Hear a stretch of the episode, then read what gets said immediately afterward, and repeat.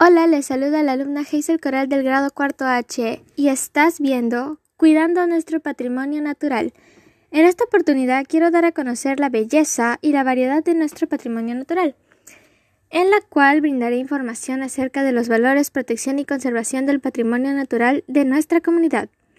Bueno, el refugio de vida silvestre Los Pantanos de Villa es un área natural protegida que se encuentra en el litoral del distrito de Chorrillos en la provincia de Lima, departamento de Lima, en el Perú. Asimismo, este oasis natural cuenta con diversos atractivos turísticos, que incluye las presencias de una flora y una fauna muy variada, además como refugio de las más de 200 especies, en especial que provienen de distintas partes del continente americano. Bueno, como bien sabemos, la minería ilegal e informal es uno de los agentes contaminantes de nuestro patrimonio natural, ya que contamina las fuentes de agua, como consecuencia afecta a la población a causa de la utilización de grandes cantidades de agua y la producción de muchos residuos tóxicos.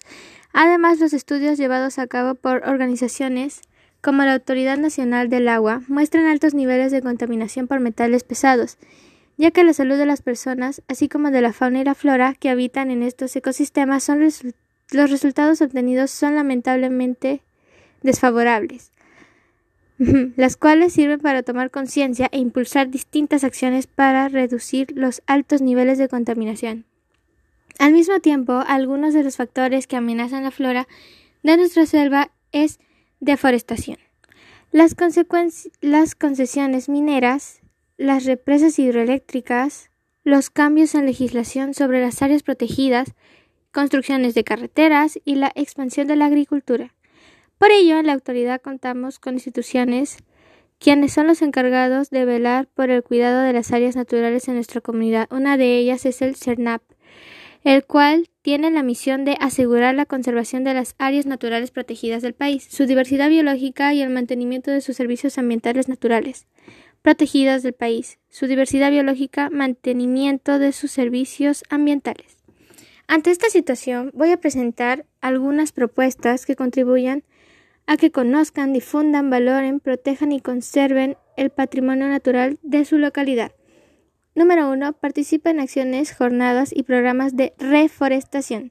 Difundir distintos afiches y promover charlas en donde se argumente acciones que puedan ayudar a contribuir al cuidado de nuestro patrimonio natural. Se recomienda tener por mascotas a perros, y gatos.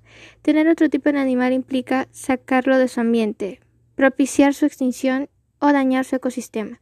Cultiva plantas de tu región. No compres plantas que procedan de forma ilegal, como orquídeas y cactus, y utiliza fertilizantes orgánicos para su cuidado. Realizar campañas en centros educativos y culturales para acercar el patrimonio a estudiantes y adultos. Así, y así conozcan más acerca del patrimonio natural. Reduce tus emisiones de dióxido de carbono, por ejemplo, usa bicicleta o transporte público. Bueno, después de haber analizado y reflexionado acerca de la importancia de la valoración y conservación del patrimonio natural, podemos determinar que su cuidado constituye a un asunto público, ya que es parte de nuestro legado cultural y forma parte de nuestra identidad identidad y nuestra cultura, y además constituye una herencia en común. Por ello debemos cuidarlo, ya que involucra a todos los ciudadanos a contribuir en su conservación y cuidado. Muchas gracias. Gracias por permitirme llegar a ti.